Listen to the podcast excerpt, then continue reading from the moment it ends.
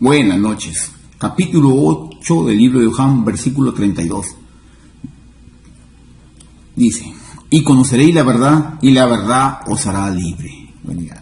el día de hoy vamos a, escuchar, bueno, y a estudiar, tener mi Biblia, papel y lápiz para poder este, aprender un poco más de los estudios bíblicos, el capítulo 37 del libro de Génesis. Bueno, los dejo con el estudio, que Dios lo bendiga hermanos, y no se olviden de compartir la palabra de Dios y orar por los siervos que están compartiendo la palabra de Dios para que la palabra de Dios corra y sea glorificada, para que llegue el mensaje pronto a todas partes y para que la palabra de Dios prospere rápidamente. Amén. Los dejo con el capítulo 37 del libro de Génesis. Amén.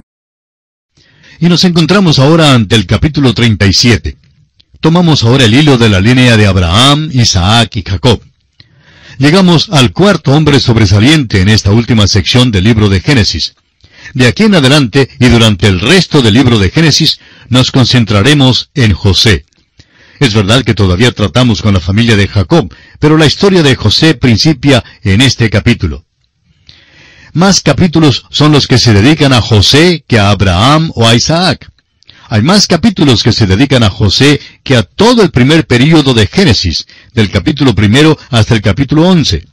Esto debe causar que el estudiante precavido pause y pregunte, ¿por qué a José se le da tal distinción en la escritura? Bueno, es probable que haya dos razones. Una de ellas es que la vida de José es una vida de integridad y honorabilidad.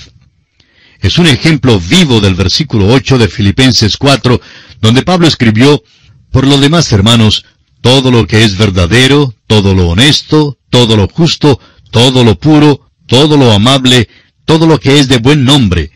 Si hay virtud alguna, si algo digno de alabanza, en esto pensad. Dios quiere que tengamos lo que es bueno, virtuoso y grande delante de nosotros. José se nos da como un ejemplo y su vida se relata en detalle para que podamos pensar en las cosas que son buenas.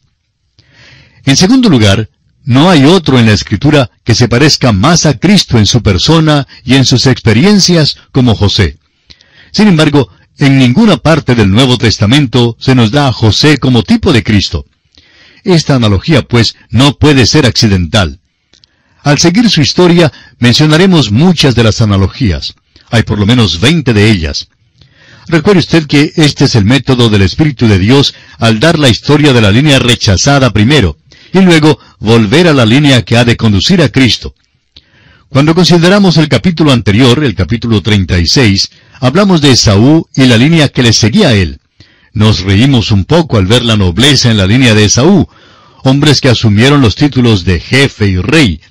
Pero amigo oyente, los títulos no tienen significación alguna. Es el individuo quien lleva el título el que le da la significación. Muchos dicen que respetan el cargo del presidente, pero que no respetan al presidente mismo. Bueno, amigo oyente, es la persona quien hace el cargo. Si perdemos respeto por los hombres que están en el poder, también es difícil tener respeto para el cargo. Bueno, estos hijos de Esaú no ganaron ningún título. Simplemente asumieron tener títulos porque eran ese tipo de persona. Luego, en la historia de la familia de Jacob, también mencionamos el pueblo de Belén. Recordemos que Raquel murió allí. Nosotros cantamos el himno a medianoche allá en Belén. Pero ese himno le causaría tristeza a Jacob porque recordaría la muerte y no el nacimiento. Su hermosa y amada Raquel murió allí. Luego, después que Jacob pensara en ella, también recordaría que Benjamín había nacido allí. Esto ahora trae la ciudad de Belén a las páginas de la Escritura. Belén será el lugar del nacimiento del Mesías, o sea, el Cristo. ¿Cómo es posible que se cumplió todo esto? Seguimos aquí con la familia de Jacob y esa familia nos conducirá al Mesías, y aquel Mesías debe nacer en Belén. Ah, la maravilla de todo esto. Y ahora tomamos el hilo de la historia de la línea de Jacob, la cual nos conducirá al Mesías. En el capítulo 37, Jacob vive en Canaán, y la historia de José principia. José es vendido por sus hermanos a la esclavitud en Egipto. Leamos el versículo primero de Génesis 37, que dice, Habitó Jacob en la tierra donde había morado su padre, en la tierra de Canaán. Jacob al parecer se ha mudado al sur de Belén y ha llegado hasta Hebrón. Este es el lugar donde vivió Abraham. Este es el lugar del compañerismo, de la comunión con Dios. El versículo 2 nos dice, Esta es la historia de la familia de Jacob. José, siendo de edad de 17 años, apacentaba las ovejas con sus hermanos, y el joven estaba con los hijos de Bila y con los hijos de Silpa, mujeres de su padre, e informaba a José a su padre la mala fama de ellos. Nos fueron dadas ya las generaciones de Esaú. Ahora estas son las generaciones de Jacob. El resto del libro seguirá contándonos especialmente acerca de José. Podemos ver que el montón de muchachos de Jacob eran hijos problemáticos, exceptuando a José y Benjamín. Pasaría mucho tiempo antes de que estos hombres aprendieran las lecciones que Dios les quería enseñar. Note usted que José solo tiene 17 años y por tanto es simplemente un joven cuando tuvo lugar este incidente. Era el más joven entre los muchachos que apacentaban las ovejas. Benjamín es demasiado joven y por eso se queda en casa. José, por su parte, contaba a su padre la mala fama de ellos. A sus hermanos, por supuesto, no les gustaba eso. Claro que no les iba a gustar. Estamos seguros que lo llamarían chismoso. Leamos los versículos 3 y 4 de este capítulo 37 de Génesis. Llamaba Israel a José más que a todos sus hijos, porque lo había tenido en su vejez, y le hizo una túnica de diversos colores. Y viendo sus hermanos que su padre lo amaba más que a todos sus hermanos, le aborrecían, y no podían hablarle pacíficamente.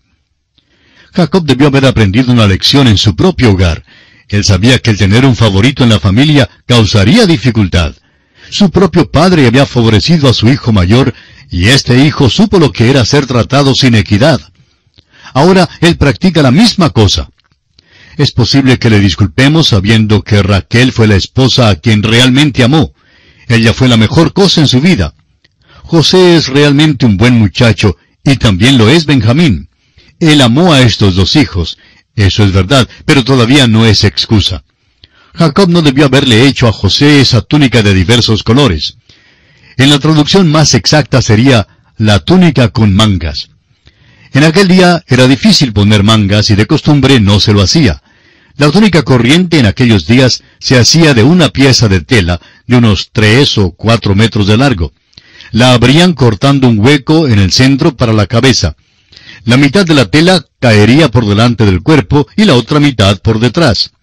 Amarraban los lados o los cosían y así servía de túnica. Quedaba pues sin mangas. Y así cuando una persona vestía una túnica que tenía mangas, pues esto le distinguía entre los demás. Es natural que los hermanos le odiaban por ser el favorito de su padre. Ni aún les era posible hablarle pacíficamente. De modo que aquí vemos la rivalidad en esta familia también. Amigo oyente, una vez más lo decimos, no importa quién sea la familia, el pecado la arruinará. El pecado echa a perder las vidas y el pecado arruina las familias. El pecado arruina las comunidades y las naciones enteras. Este es el problema con nuestras familias, nuestras ciudades y nuestras naciones hoy en día. Hay una sola causa, y Dios lo llama pecado. Así pues encontramos que a José lo tratan sus hermanos desfavorablemente. Su padre lo trata sin equidad por tener tanto amor para con él. Los hermanos lo tratan desfavorablemente por tenerle odio. Leamos ahora los versículos 5 y 6 de este capítulo 37 de Génesis. Y soñó José un sueño y lo contó a sus hermanos, y ellos llegaron a aborrecerle más todavía. Y él les dijo, Oíd ahora este sueño que he soñado. Presentimos que este joven de 17 años había sido dominado por su madre Raquel, asimismo como su padre Jacob había sido dominado por su madre Rebeca. Cuando Jacob se desprendió del dominio de Rebeca, fue capaz de desenfrenarse y así sucedió. Pero José es un individuo extraordinario y él no lo hará. ¿Cómo podemos pues explicar su conducta aquí? ¿Por qué va a su padre a chismear de sus hermanos cuando sabía que incurriría en el odio de ellos? Bueno, creemos que José no sabía cuán malo pudiera ser este mundo. No tenía ninguna idea de cuán malos eran sus hermanos. Opinamos que José era un joven que tragaba el anzuelo en aquel tiempo. Pasaría mucho tiempo antes de que se enterara del camino de perversidad del mundo, pero lo aprendió. Sin duda sabía más en cuanto al mundo y la perversidad de los hombres que cualquier otro. Pero eso fue más tarde. Ahora es muy crédulo, muy ingenuo. Amigo oyente, usted puede imaginarse cómo era José. Su padre concentró todo su amor en Raquel. Se enamoró de ella a primera vista y había trabajado catorce años por ella. Luego pasaron muchos años antes de dar a luz un niño y por fin nació José. Y ahora Raquel ha muerto. Entonces Jacob concentra todo su amor en su hijo José. No debió haberlo hecho. Tenía diez hijos más que criar. Sin embargo, así lo hizo. José pues es amado y protegido sobremanera por su padre. Leamos entonces los versículos 7 y 8. He aquí que atábamos manojos en medio del campo, y he aquí que mi manojo se levantaba y estaba derecho, y que vuestros manojos estaban alrededor y se inclinaban al mío. Le respondieron sus hermanos, ¿Reinarás tú sobre nosotros o señorearás sobre nosotros? Y le aborrecieron aún más a causa de sus sueños y sus palabras. ¿Puede usted imaginarse, amigo oyente, cómo se burlaban de él? Seguro que eran cínicos, no creían que él de veras les iba a gobernar. Así pues, le odiaron más por causa de este sueño. Sin embargo, esto no pone fin a los sueños porque más tarde tuvo otros y muy significativos. Pero nos ocuparemos de eso en nuestro próximo programa. Hasta entonces, que Dios le bendiga es nuestra ferviente oración. Continuamos hoy, amigo oyente, nuestro viaje por el libro de Génesis. En nuestro programa anterior consideramos el primer sueño de José y notamos la reacción de sus hermanos, cómo se burlaron de él y cómo llegaron a odiarle más por causa de este sueño. Y dijimos que sin embargo, esto no puso fin a los sueños porque después tuvo otro. Leamos ahora los versículos 9 al 11 de este capítulo 37 de Génesis que estamos estudiando. Soñó aún otro sueño y lo contó a sus hermanos diciendo, He aquí que he soñado otro sueño, y he aquí que el sol y la luna y once estrellas se inclinaban a mí. Y lo contó a su padre y a sus hermanos. Y su padre le reprendió y le dijo, ¿Qué sueño es este que soñaste? ¿Acaso vendremos yo y tu madre y tus hermanos a postrarnos en tierra ante ti? Y sus hermanos le tenían envidia, mas su padre meditaba en esto. José contó este sueño y ellos comprendieron de lo que hablaba. Esta misma figura aparece en Apocalipsis capítulo 12 versículo 1, donde una mujer se describe vestida del sol, con la luna debajo de sus pies, y sobre su cabeza una corona de doce estrellas. Esto significa la nación de Israel. Estos hermanos comprendieron que José les hablaba de ellos mismos, los hijos de Israel. Y vemos aquí a la nación de Israel en su principio. Génesis es como un botón en flor que florece al seguir nosotros a través de la escritura. Aquí está un botón que no florecerá hasta cuando lleguemos al libro de Apocalipsis. Florecerá tarde, sí, pero florecerá. Y debemos comprender lo que se dice y no debemos tratar de adivinarlo. No hay necesidad de adivinar cuando se explica tan claro como está aquí. El viejo Jacob lo comprendió exactamente bien. Regañó al muchacho, pero todo lo que José podía contestar fue, así fue el sueño. José no trataba de interpretarlo porque era evidente lo que significaba. Sus hermanos simplemente lo descartaron y no le hicieron caso. Ellos creyeron que ni siquiera quedaba dentro del reino de la posibilidad. Y en cuanto a ellos, pues supusieron que ninguno de ellos jamás se arrodillaría ante José. Pero Jacob tomó nota de lo dicho. Ahora los versículos 12 al 14 dicen, Después fueron sus hermanos a apacentar las ovejas de su padre en Siquem. Y dijo Israel a José, Tus hermanos apacientan las ovejas en Siquem ven y te enviaré a ellos. Y él respondió, heme aquí.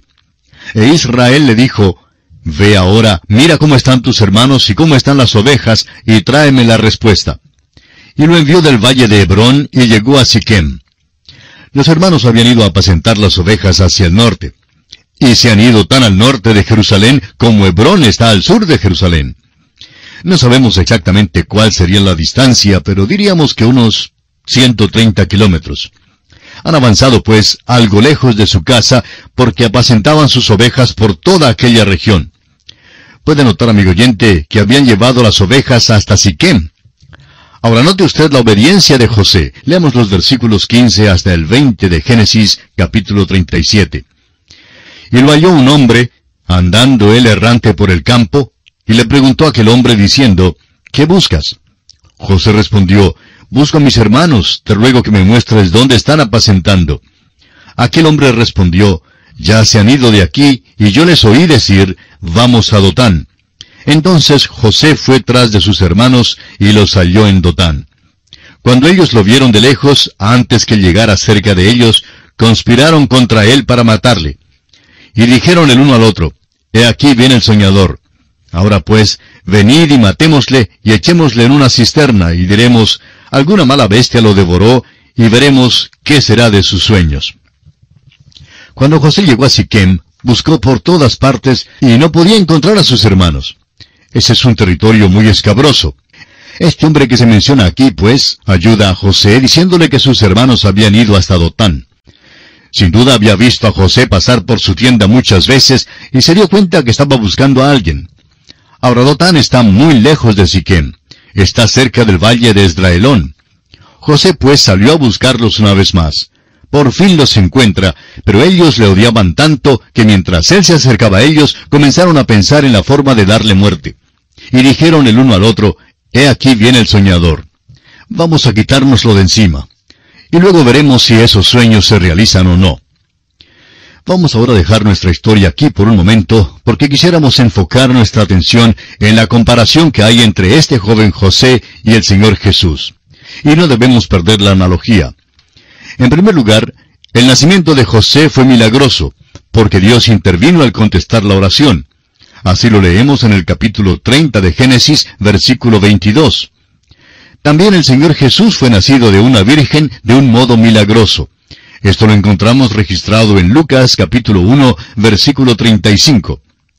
En segundo lugar, José era amado de su padre.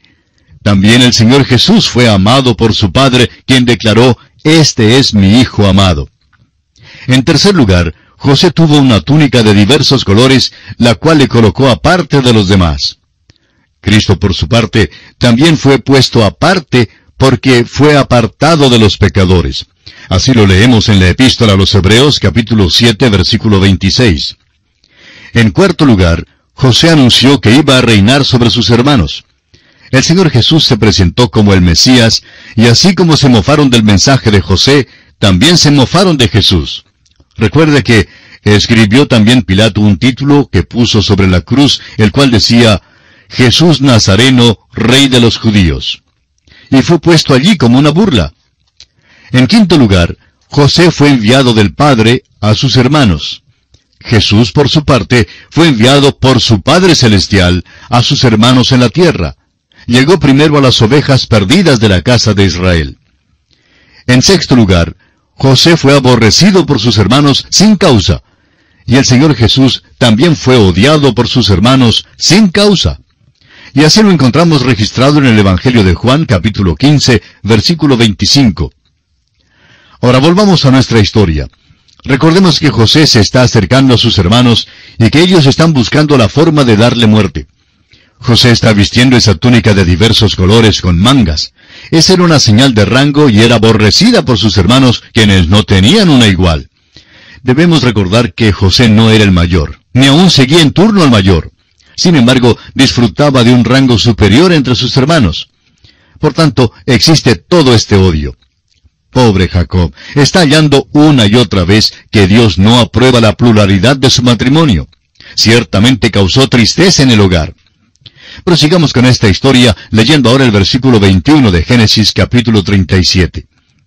Cuando Rubén oyó esto, lo libró de sus manos y dijo, No lo matemos. Ya Rubén había perdido su puesto de primogénito. Sin embargo, se destaca aquí como el que tiene juicio más maduro que los demás. Los demás lo habrían matado si no hubiera sido por la intervención de Rubén. En el versículo 22, escuchemos la defensa que hace Rubén por su hermano José. Y les dijo Rubén, no derraméis sangre, echadlo en esta cisterna que está en el desierto, y no pongáis mano en él, por librarlo así de sus manos, para hacerlo volver a su padre. La intención reconocida de Rubén fue de meter a José en la cisterna, y después él regresaría sin ser observado para sacarlo de allí y llevarlo a casa de su padre, donde contaría lo que había sucedido. Ahora en los versículos 23 al 28 veremos cómo se lleva a cabo el plan malévolo contra José. Leamos. Sucedió pues que cuando llegó José a sus hermanos, ellos quitaron a José su túnica, la túnica de colores que tenía sobre sí, y le tomaron y le echaron en la cisterna, pero la cisterna estaba vacía, no había en ella agua. Y se sentaron a comer pan, y alzando los ojos miraron, y he aquí una compañía de ismaelitas que venía de Galaad, y sus camellos traían aromas, bálsamo y mirra, e iban a llevarlo a Egipto. Entonces Judá dijo a sus hermanos, ¿Qué provecho hay en que matemos a nuestro hermano y encubramos su muerte? Venid y vendámosle a los ismaelitas, y no sea nuestra mano sobre él, porque él es nuestro hermano, nuestra propia carne. Y sus hermanos convinieron con él. Y cuando pasaban los madianitas mercaderes, sacaron ellos a José de la cisterna, y le trajeron arriba, y le vendieron a los ismaelitas por veinte piezas de plata. Y llevaron a José a Egipto. Esa túnica que José llevaba era como una banderilla que se le pone al toro. La aborrecían porque le distinguía entre ellos. Según la ley de la primogenitura, los hermanos mayores tenían la supremacía, y esto causó que se llenaran más de odio. Ahora Judá interviene cuando ve pasar unos mercaderes. El plan que tiene no parece ser tan bueno, pero por lo menos no desea que maten a José. No quiere que la sangre de José caiga sobre la mano de sus hermanos. Al parecer, ellos quedaron satisfechos con la sugerencia que Judá les hizo, porque lo que deseaban era deshacerse de José, no importaba lo que sucediera. Se dieron cuenta que los ismaelitas se lo llevarían para Egipto para venderlo allá como esclavo. Por lo menos se librarían de él. La esclavitud, en la mayoría de los casos, era como una muerte viviente, y sabían que ciertamente nunca jamás oirían hablar de él. Ahora, ¿cómo le parece a usted lo que Moisés ha escrito aquí? En primer lugar, llama a estos hombres ismaelitas, y luego los llama madianitas. Entonces, ¿quiénes son? Hace muchos años alguien escribió un librito en el cual enumera más de mil errores que dijo haber encontrado en la Biblia, y entre ellos mencionaba este. Los críticos que odian la Biblia entresacan algo así como esto y lo llaman un error. En realidad lo que Moisés expresa aquí es bien preciso. Vamos a ver, ¿quiénes son los ismaelitas? Son los descendientes de Ismael, el cual es hijo de Abraham. Ismael era hijo de Abraham y Agar, y Madián, el hijo de Abraham y Setura, con la cual se casó después de la muerte de Sara. Todos son hermanos. En realidad, son familia de este grupito de hermanos que está vendiendo a José. En aquella época, ¿quién era israelita? Bueno, solo había doce israelitas. ¿Cuántos ismaelitas cree usted, amigo oyente, que pudiera haber en aquel tiempo? Ismael era mayor que Isaac, y es posible que hubiera cien o más. Ahora, ¿cuántos madianitas había? Pues Madian nació después de Isaac y por tanto no podía haber muchos, quizá una docena o más. Estos eran pues grupitos, eran tribus, y todos estaban emparentados. En aquel tiempo era peligroso viajar, y estaban atravesando el desierto para llegar hasta Egipto. Se juntaban para protegerse mutuamente y se reunían para su interés común. Iban en un viaje de negocios a Egipto, y siendo que eran de la misma familia, pues se comprendían y se juntaban. Amigo oyente, la palabra de Dios tiene buen sentido. Nosotros somos los que no tenemos buen juicio. La ignorancia agrega muchísimo a lo que se considera una contradicción en la Biblia. No es una contradicción, sino ignorancia por parte de quienes leen la Biblia. Es fácil notar que Moisés comprendía la situación y que escribió con exactitud. En los versículos 29 al 31, Rubén se encuentra ante algo inesperado. Después Rubén volvió a la cisterna y no halló a José dentro y rasgó sus vestidos. Y volvió a sus hermanos y dijo, El joven no parece, y yo, ¿a dónde iré yo? Entonces tomaron ellos la túnica de José y degollaron un cabrito de las cabras y tiñeron la túnica con la sangre. No dice aquí si le dijeron a Rubén lo que había sucedido de veras o no. Opinamos que se lo dijeron. Creemos que le dijeron que sería inútil perseguir a los mercaderes porque ya estaban lejos y que no sería malo que inventaran un cuento bueno para contárselo a su padre Jacob. Ahora en los versículos 32 y 33, los hermanos de José llevan adelante su engaño. Leamos. Y enviaron la túnica de colores y la trajeron a su padre, y dijeron, Esto hemos hallado. Reconoce ahora si es la túnica de tu hijo o no. Y él la reconoció y dijo, La túnica de mi hijo es. Alguna mala bestia lo devoró. José ha sido despedazado. Son muy diestros, ¿verdad? Se portan como si nunca hubieran visto a José. Aparentaban que acababan de encontrar su túnica. Bueno, ellos conocían bien la túnica, hasta la odiaban. Y aquí se portan como si no lo hubieran reconocido y le preguntan al padre si él la reconoce. Jacob, por supuesto, sabía de quién era la túnica, y llega a la conclusión natural. Y claro que esa es la conclusión a la cual los hermanos de José deseaban que Jacob llegara. Pero detengámonos un momento para observar un poco más lo que ellos hicieron. Degollaron un cabrito de las cabras y usaron su sangre para teñir la túnica. Ahora, ¿no le recuerda este hecho de engañar a su padre con un cabrito de algo que hemos escuchado antes? Recuerde usted que cuando Rebeca y Jacob estaban ideando la forma de engañar a Isaac, se sirvieron de un cabrito y cocinaron la carne, la cual resultó sabrosa. Ella tomó las pieles de los cabritos y con ellas cubrió las manos y los brazos de Jacob, y así entró para engañar a su padre. Ahora, los hermanos de José utilizan la sangre de un cabrito para engañar a su padre. La sangre lo hace ver como si un animal salvaje hubiera dado muerte a José. El viejo Jacob, por supuesto, llega a la conclusión de que su hijo ha sido muerto, ha sido despedazado. Escuche usted con cuidado, amigo oyente. A Jacob le engañan y es engañado en la misma manera en que él había engañado. La palabra de Dios nos dice, No os engañéis, Dios no puede ser burlado, pues todo lo que el hombre sembrare, eso también segará. Si siembra para la carne, si ama la carne, segará de la carne corrupción. Este hombre Jacob había sembrado mal, empleó el engaño, y ahora él es engañado. Ha sido engañado de la misma manera. Amigo oyente, cuando sembramos grano, segamos grano. Cuando sembramos cizaña, cosechamos cizaña. Cosechamos exactamente lo que sembramos. Amigo oyente, esto es verdad en cualquier parte hoy en día. Es verdad en lo físico, en lo moral y en lo espiritual. Y es verdad también para el creyente. Si usted cree que puede pecar pasando por encima de todo porque es hijo de Dios, pues está muy equivocado.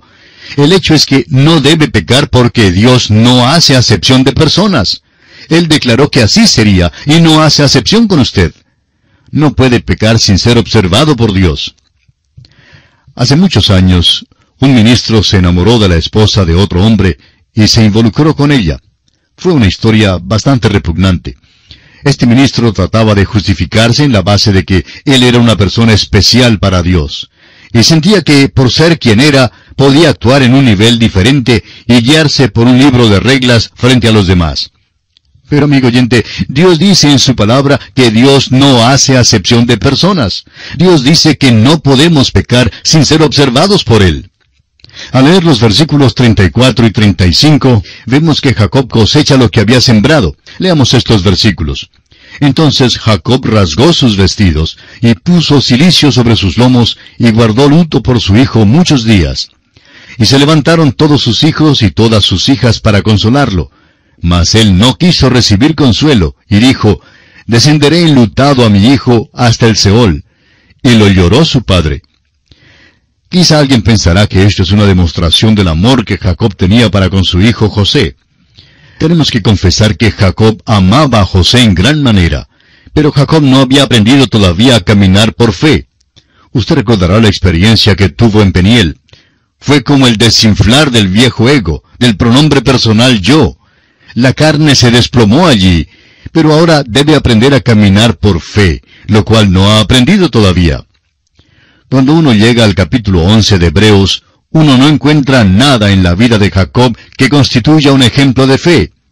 Es sólo cuando uno llega al tiempo de su muerte que uno encuentra que su fe realmente se exhibe en su vida.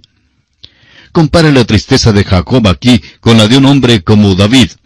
David lloró por su pequeño niño que murió y lloró por su hijo Absalón. David amaba a su pequeño hijito tanto como Jacob amaba a José. Pero David era un hombre de fe. Después de condolerse, siguió con las actividades de su vida. Él sabía que el pequeño no podía regresar. El dolor no lograría eso. Pero también sabía que iba a ver a ese pequeño algún día. Las palabras de David resuenan en el segundo libro de Samuel, capítulo 12, versículo 23. Yo volveré a él, mas él no volverá a mí. ¡Qué fe tan grande, amigo oyente! Pero Jacob no está andando por fe, sino que se acoge a un dolor anormal. Amigo oyente, quizá estamos hablando hoy con alguien que ha perdido a un ser amado. Es posible que no pueda olvidarlo. Quisiéramos decirle en una manera bondadosa que usted debe aprender a caminar por fe. Manifieste su fe reconociendo que el llorar y el angustiarse no puede lograr el regreso de su ser amado. No se logra nada. Si es usted un hijo de Dios y llora a un ser amado que también es hijo de Dios, entonces camine por fe, porque se dará cuenta que algún día podrá verlo de nuevo y nunca más podrán separarse. El mundo no tiene fe, lloran como aquellos que no tienen esperanza. El apóstol Pablo nos exhorta de esta manera en su primera carta a los tesalonicenses, capítulo 4, versículo 13. Escuche usted. Tampoco queremos, hermanos, que ignoréis acerca de los que duermen, para que no os entristezcáis como los otros, que no tienen esperanza. Porque si creemos que Jesús murió y resucitó, así también traerá Dios con Jesús a los que durmieron en él. Amigo oyente, esta es la esperanza que ofrece Dios. Esta es la esperanza que permite que usted y yo podamos caminar por fe. Andemos, pues, por fe. Y ahora, el último versículo de este capítulo 37 de Génesis nos dice lo que hicieron estos comerciantes que compraron a José. Y los madianitas lo vendieron en Egipto a Potifar, oficial de Faraón, capitán de la guardia. Y así concluye el capítulo 37 de Génesis,